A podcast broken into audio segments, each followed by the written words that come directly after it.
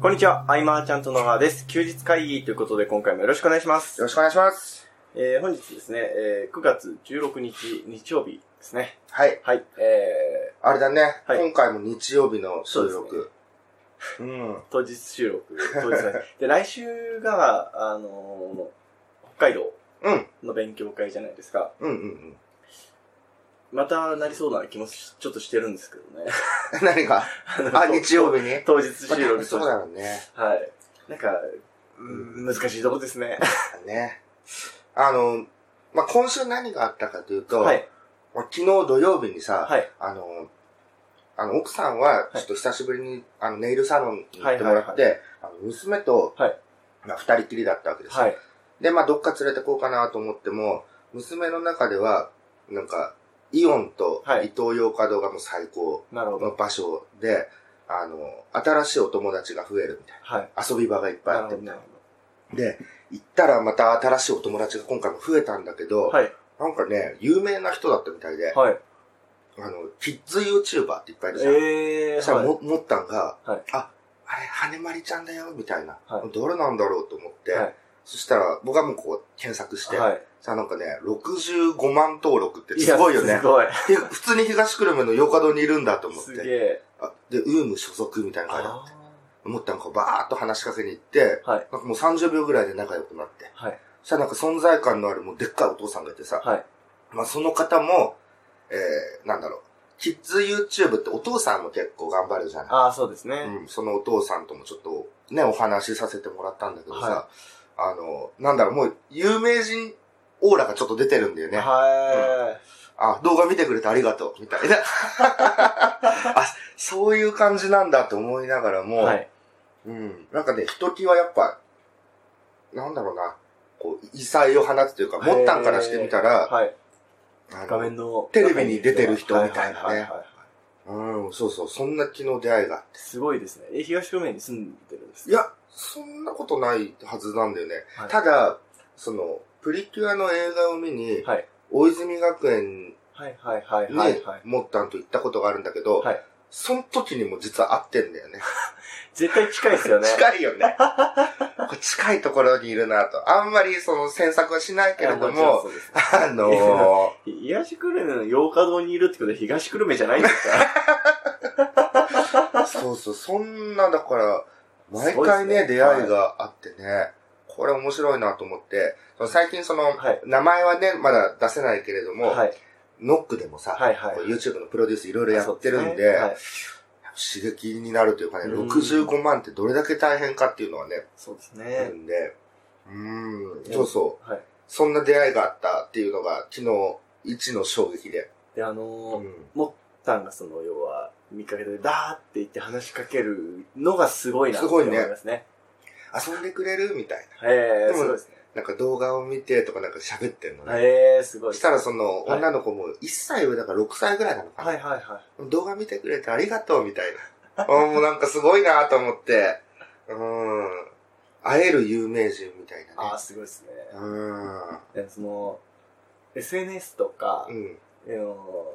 要は、主に見てるばっかりですけど、うん。意外と自分から何かこう話しかけると何かが生まれるっていうことはあるもんだなっていうのは感じますよね。あの先日なんですけど、うん。あの日本でこの前5位になったうん。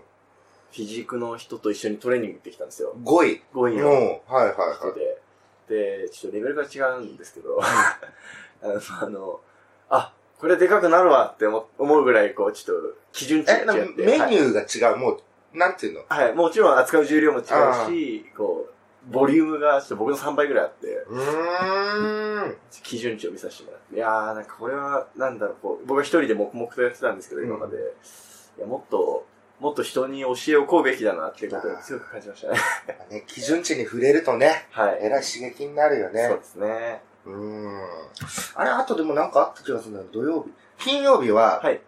えっ、と、毎週金曜日は、えーコンサルティングいろいろこうやってって、えっ、と、英会話スクールはい。のね、コンサルティングで、えーまあ、その英会話スクールの塾長さんは、まあ、30年ぐらいね、はいはい英会話指導しても、プロフェッショナルのプロフェッショナルだけれども、はいえっ、と、ウェブを今までやってこなかったから、やっぱその、会った時の魅力とか、はい対対面でどんどんこう魅了していって、あ、もうその人から学びたいみたいになってるんだけれども、あの、何するにも対面なので、時間がそうですね。取れない。だなんとかウェブでってなったんだけれども、あの、英語学習はは、ウェブでめちゃくちゃいっぱいあるんめちゃ。くちゃありますね。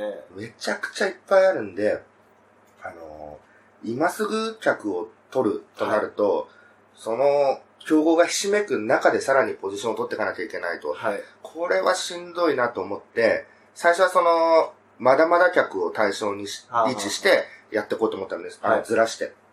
だけれども、それもちょっと時間かかるなと。うんで、な、なるべく今すぐ客にしたいということで、あのね、ちょっと恋愛に振り切ったっていうところがあって、へっていうのも、まあ、あの、元をたどれば、はいあの、ハオロンさんはいはいはい。ハオロンさんがあんな何カ国語も喋れるようになったはい原点を言うと、はい。まあ、モテたいと。その、口説けるようになりたいとかね、はいで、そういうことを言ってたのも思い出したのもあったし、はいあの、意外とみんなそのビジネスでうん。喋れるようになりたいとか、はい海外旅行行った時に喋れるようになりたいっていろいろ言ってるんだけれども、はい。それは、なんか、表用のニーズの受け答えと。はいはいはい。で、裏ニーズの受け答えの中に、もしかしたらこの恋愛とかそういうのって外国人の彼氏を作りたいとか、結構あるんじゃないかなうとん。探ってみたところ、やはりあってですね。はい。あの、根幹のモチベーションの維持につながるところというか。うん。で、あのー今運営しているメルマガうん。はい。をちょっとこう恋愛寄りにしていきますよと。で、もし、あの、今まで通り、こう、普通の英会話が希望される方はこっちに登録してくださいみたいなはい。アナウンスをこう何度か繰り返しても、やっぱちょっと恋愛の方をみんな楽しみにししだして。はい。うん。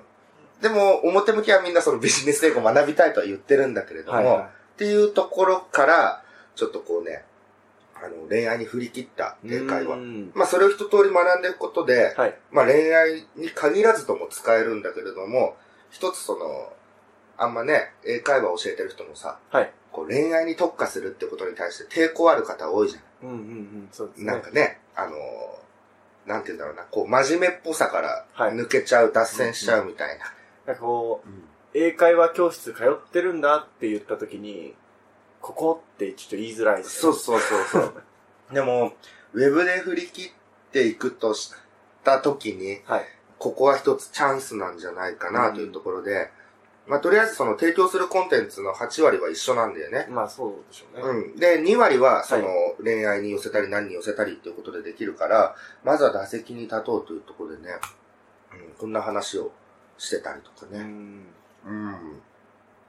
で、あとは、そうだな、何してたかな、今週。あの、あ、そっか。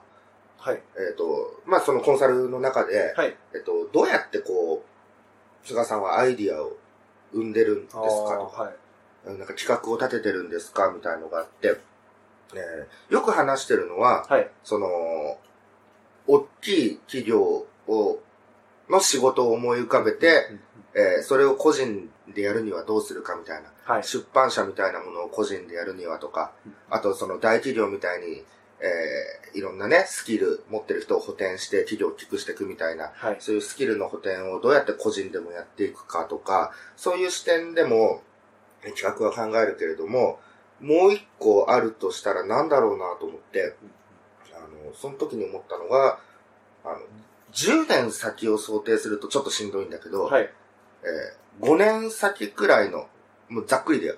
5年先くらいの未来を想定した、えー今後起こりうること、まあ、はい。未来予測なんで、まあ、正解はないし、えーもちろん誰も否定できないけれども、その未来予測の中で、えー根拠あることが並べられれば、うんそれなりの説得力を持つわけだよね。そこでなんか企画をパンと打ち出すとか。例えばその、来月やるやつは、えー情報発信、えーなんていうんだろうな、こう、信憑性がないみたいなことで、はいどんどんこう、専門家が台頭してくるわけじゃないですか。うんいろんな分野で。で、そうすることによって、僕らユーザーは検索するときに、いい情報がどんどん手に入るようになって、はい。検索エンジンが豊かになるという図式はなんとなく、まあ、うん玉石混合にはなると思うけれども、少なくとも、いろんな専門家が増えていくことは想定できると。でそんな専門家が大量に増えてきたときに、えーこれからスタートする人はまずどうするかとなると、えーまず考えられるのは、えーよりニッチなはい。隙間でポジション取れるか、えー新しい造語でなんか専門性を歌うかとか、うん。そういうの一つ多分あり得ると思うし、えっ、と、競合と認めつつ、えーそこを上回る要素を見見つけてうん。戦っていくかっていうのもあると思うんだよね。だけど、それ以外の方法もやっぱりあって、あの、まあ、専門家にが大量にいる中に飛び込まないっていうやり方があって、それをまあ今回勉強いろいろしてきたというか、はい。出会った上でその、朝倉さんとかね、はいはいえー手島さんとかね、あの、見てきて、いろんなやり方があるな。この、これちょっと面白いと思うんでね、10月のはい。マーチャントクラブ4周年でも話そうかと思うんだけど、はい。そうそう、あの、話を戻すと、結局ちょっと先の未来を想定して、えーどうなっていくかっていうのをうんどんどんどんどん仮定、仮説を立てていってっていうところで、えー自分なりの答えを出して、こう、企画募集、セミナー募集みたいなうんのをやっていくのもいいんじゃないかなとかね。うん。で、あんまり先の未来をね、はい想定するとまた話が難しくなって、そうですね。例えばその、えっ、と、じゃあ、メガネとか、はい。えー今、メガネってまあ需要があるわけだけれども、そうですね。うんと、当面は多分、お年寄りの数とかも増えていってとか、あの、なんか、レーシックとかしても老眼にはなるらしいっていうことで、じゃあまあ、とりあえずは。需要はあると思うけれども、でも30年後ってなったら、なんか全員視力がね、無条件で回復する何かが生まれるかもしれないし、その、すごい先の未来を想定しちゃうと、はい。あの、いや、どうせ治るからってなって、はい参入しないとかはまあもったいないわけで、そうですね絶妙になんかざっくり5年くらいみたいうんな。感覚は一ついいのかなと思ったりね。うん。なんかメガネってソリ7割なんだってね。何が？あの、ソリ液が7割なんだって。あ、そうなんですか。うん高いなぁと思ってね。うん。で、まあレーシックとかね、そういうの、なんか、目になんか埋め込むとかいろいろあるけれども、はい。なんかそこまで競合しないうんとかいう話で、でコンタクトしている女性の方、はい。えー男性の方がメガネって多いんだってね。ああ、まあ、なんかそんなイメージありますで、ね。女性の方も、えー、50ぐらいになってくると急にメガネ率が上がる的な話とかね、そんなのもいろいろあったりとか。だからその、中長期で見ればまだまだ伸びるし、やり方次第だってなるけどね。あまり遠い未来を考えてもやっぱり意味がないというところをね、うん。もう一つアイディアの発想としてはいいのかなと思って、うん。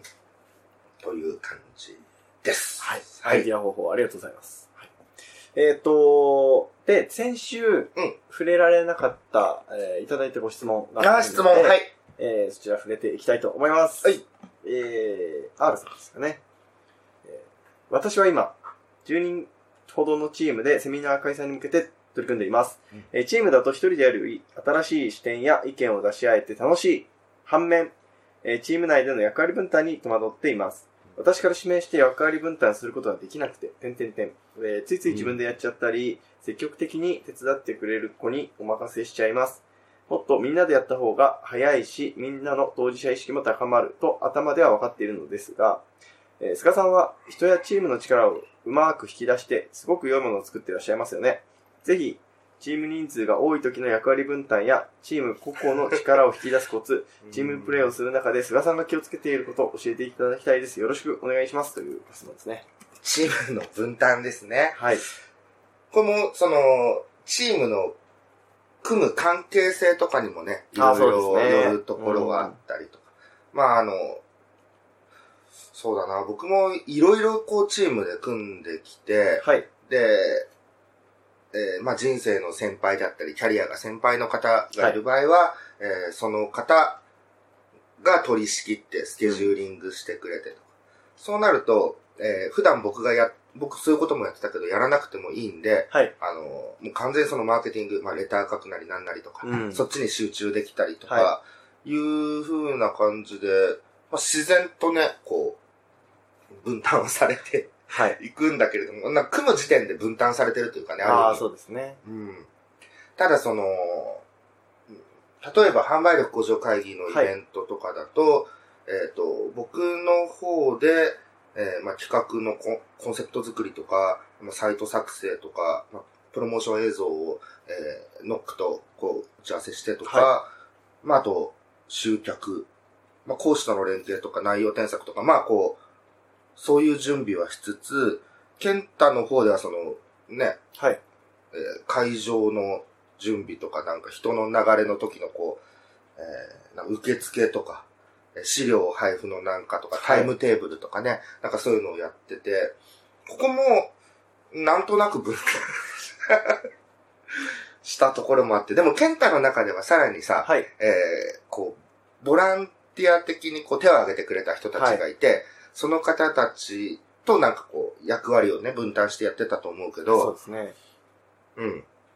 そこでコツがあるとしたらっていう話になるとは思うんだはい。えっと、そうですね。セミナー開催に向けてということで、えーまあ、どういったセミナーなのかちょっとわからないんですけど、えー、販売力向上会議の話で言うと、一応、ふ、別になんか肩書きがあるわけではないんですが、雰囲気として、なんかその、じゃあ、僕がこう、内部の、その、内部の責任者みたいなイメージで、僕は勝手にいたんですけど、で、そうすると、うんなんかそれぞれにうんやること考えて自由にやってって言っても言うわけにはいかないじゃないですか。うん。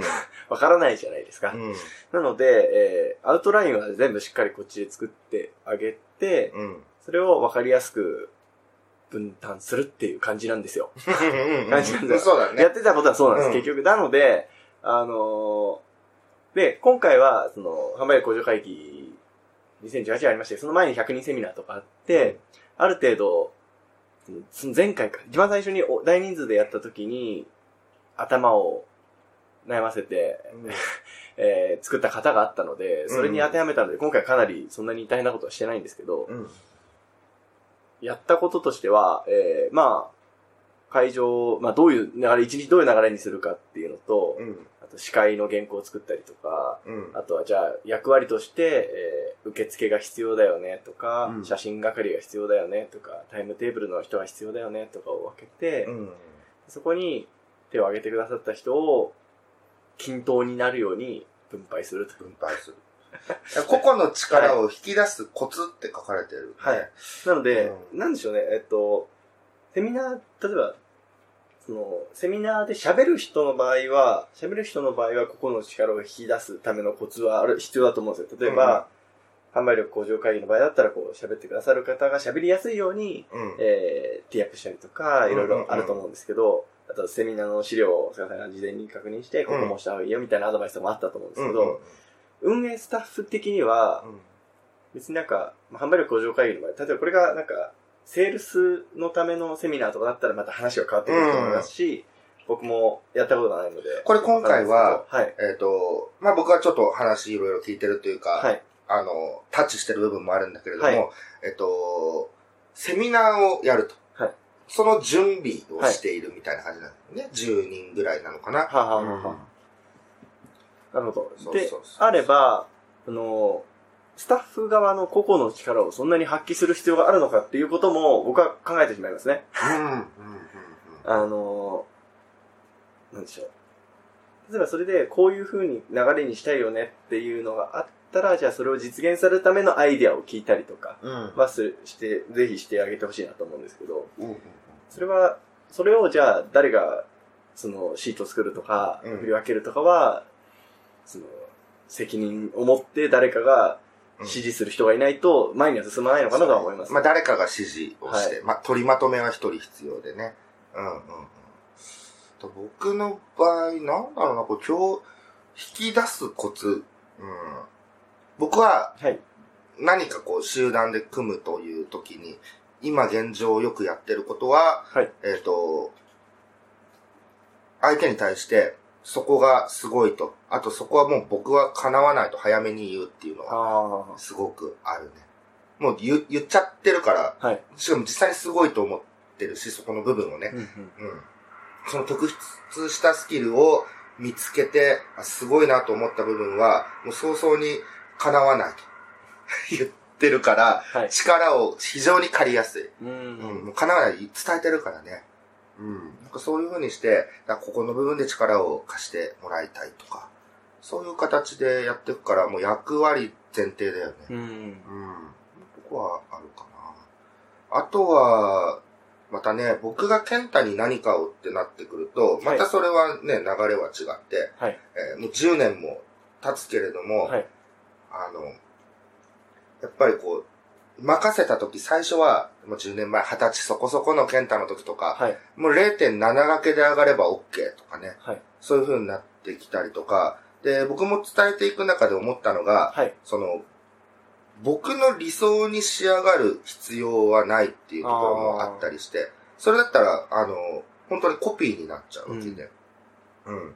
あとは、なんだろうな、こう、ある程度裁量を与えた方がいい人と、えー逐一やり取りした方がいいタイプの人っていうのが分かれていて、でそんな中でも、おそらく健太は自由にそこそこやった方がいいのかなと。その中で発見して伸びていって、うんで結果的にこう、独自性をね、はい生み出して、えー今、僕にはできないものを健太は持ってるわけで、うん。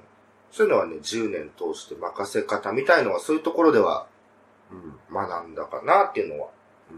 うん。このセミナーを多分単発的なものであれば、もうアウトライン決めちゃって、決めちゃって、えー、や、で要はでも、多分大事なことってこう、喋る人が喋りやすい環境を作ってあげることだと思うので、うん。それさえできてればあとは何でもいいんですけど、そう言ったらまた難しいですよね。特にやったことなかったら難しいと思うので、そうですよね。なんかセミナーを受けてみて、これが良かったなってやつを徹底的にどんどんパクっていくっていうのがやっぱりいいんですけど、うん。うん。でもそういう時間もないと思うので、うん。ですね。まあ、スムーズに、スムーズにできるように考えてやっていく。うん。うん。あとはその、はい指示を出す人が、いくつかの集客パターンを提案して、あー。えーみんなで一斉にね、実施してみたいなところで広がりを見せていくのもいいんじゃないかなとは。うんうんううん。ん、ああ、それはいいですね。そうだね。というところかな？大丈夫かな？そうでしょうね。えーついつい自分でやっちゃったり。まあ、事前の準備とかに関しては、あんまり工場会議の事前準備って、まあ、ほぼ、ほぼ自分でやって、うん。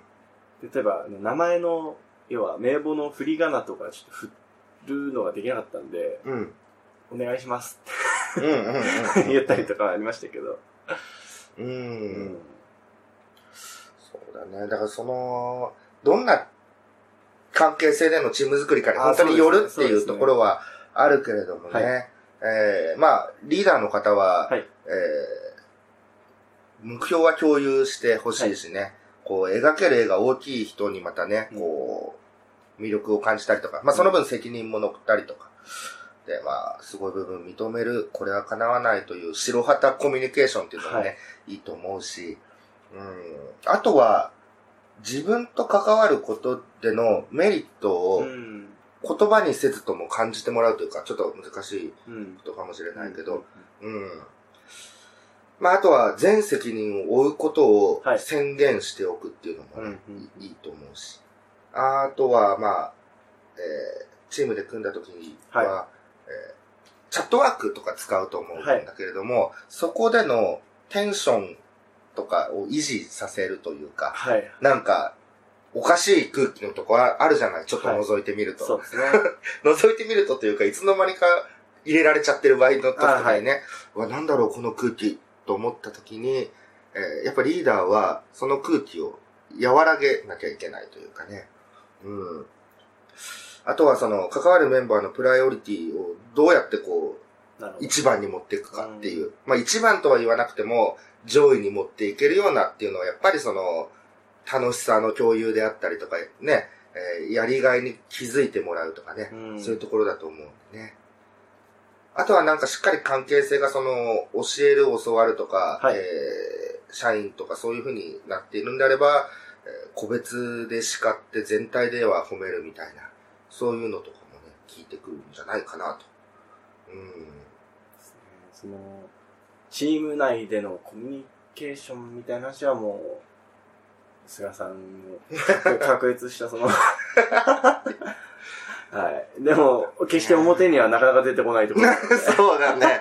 どこまでどう言っていいものかというのもあるけれども、でもやっぱこう、単発企画は、はい。祭り感を維持したいっていう。そう乗り切りたいですよね。テンション高いまま。そうそうそうそうそう。そういうとこだよね。うん。だ関わる人にも楽しんでもらうには、みたいなね、ところそうですね。うん。うん。これね、なかなかふんわりしちゃいましたけど。なんて言うんだろうな。はいその、打算性でそんなに考えてないというかね、部分もあるんで、まあ盛り上げ方にはこうこうこうあるとかもね、いろいろあるんだけれども、うん。でまあ雰囲雰囲気を維持するっていうのはすごく、全体通しても大事なのかなと。うーん。うん。ね。ですね。でも、いろいろ今、ヒント散りばめたんで、はい。何か拾えるところはそうですね。あるんじゃないかな。はい。ぜひ思いついたアイデア全部取り入れてもらう。はい。うん。僕あの、まあ、話ちょっと違うかもしれないですけど、先週話したあの、マイクロコピーのセミナーの時にいいなって思ったのが、よくセミナーの最後に質疑応答ってあるじゃないですか。うん。で、手挙げて喋ったりとか、あれ、うん。喋りにくいっていう人も結構いるじゃないですか。ああれを大量に質問を集める方法をやってて、めちゃくちゃいいなと思ったんですけど、休憩時間に入るときに、付箋を机の上に置いといて、で、質問ある人、この付箋に書いて、このホワイトボード貼っといてください。ああ。で、貼っといて休憩明け、その付箋から1枚ずつこう読んで質問答えて、読んで質問答えて、で終わったら本編また入る。はいはいはいめっちゃいい、次絶対やろうって思って。それ、答え、あの、質問しやすいね。しやすいし、うんはい、答えやすいし、うんうんうんうん。で、その、めちゃくちゃいいなと思って。